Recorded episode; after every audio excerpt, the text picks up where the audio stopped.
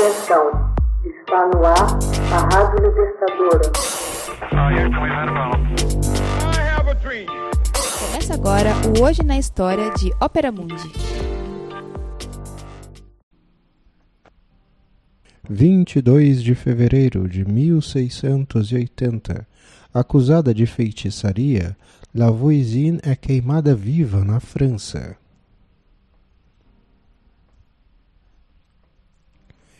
Em 22 de fevereiro de 1680, uma mulher é queimada viva na Praça de Grève, diante do Hotel de Ville de Paris, sob acusação de feitiçaria e envenenamento. Nascida Catherine, 40 anos antes, era conhecida no bairro de Saint-Denis, lugar de todos os tráficos, segundo o apelido de seu marido, Lavoisine.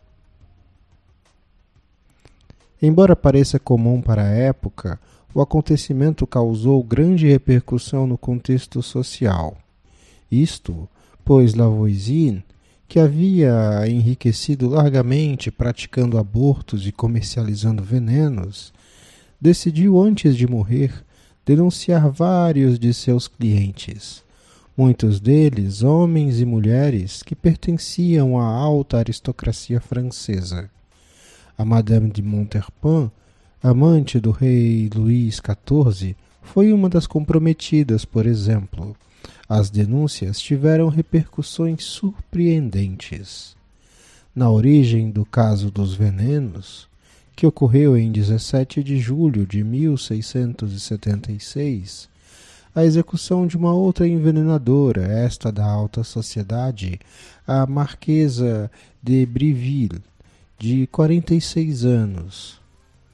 Seu affair havia desembocado numa multiplicidade de rumores em Paris sobre envenenamentos que implicavam pessoas da alta sociedade. Gabriel Nicole, o chefe da polícia da cidade de Paris, foi encarregado pelo ministro do Interior a jogar luz sobre todos esses casos cercado das maiores discrições, infiltra seus detetives nos meios suspeitos na rua de Saint-Denis, onde era praticado o crime de venda de venenos.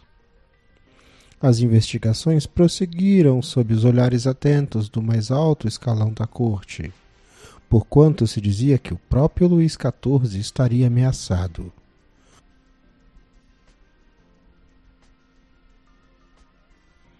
Uma cartomante, depois uma vidente e por fim a famosa Lavoisine caem na rede da polícia e se veem indiciadas na prática de envenenamento.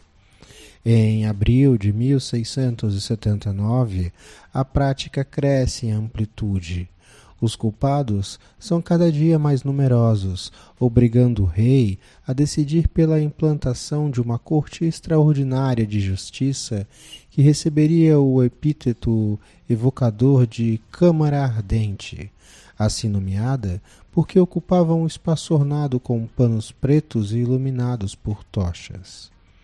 Uma verdadeira obsessão invade a população parisiense, que passa a ver em qualquer morte prematura a ação dos envenenadores. E isso se encontrava no âmago das práticas mais sórdidas da época. Descobre-se que certos envenenadores, como Lavoisine, se tornaram cúmplices das missas negras, no curso dos quais falsos e até verdadeiros padres colocavam um cálice sobre o ventre de uma mulher nua e sobre ela sacrificavam ao diabo um recém-nascido, fazendo jorrar o sangue dentro do cálice. Era dentro dessa atmosfera diabólica que atuava a Câmara Ardente. Funcionou durante três anos até julho de 1682, acumulando até então 442 julgamentos com 36 condenações à morte, 23 banimentos e 5 condenações às galés. Lavoisine foi executada após ter culpado muita gente. Recusou-se, porém, a entregar abertamente o nome da Madame de Montherpin. A amante do rei viria entretanto a ser mencionada na sequência de interrogatórios. Acusou uma de suas filhas de ter participado de uma das tais missas negras.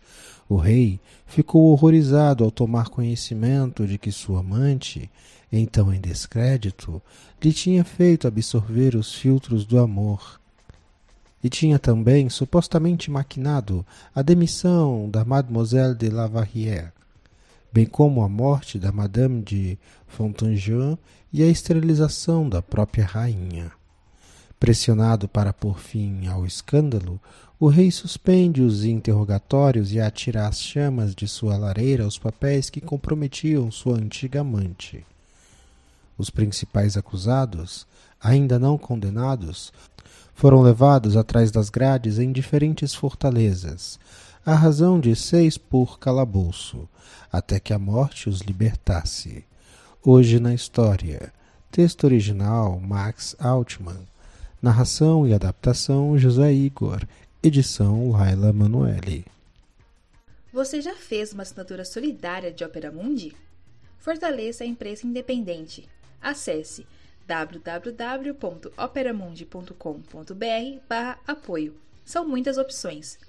Você também pode fazer um Pix usando a chave apoie.operamundi.com.br. Obrigada!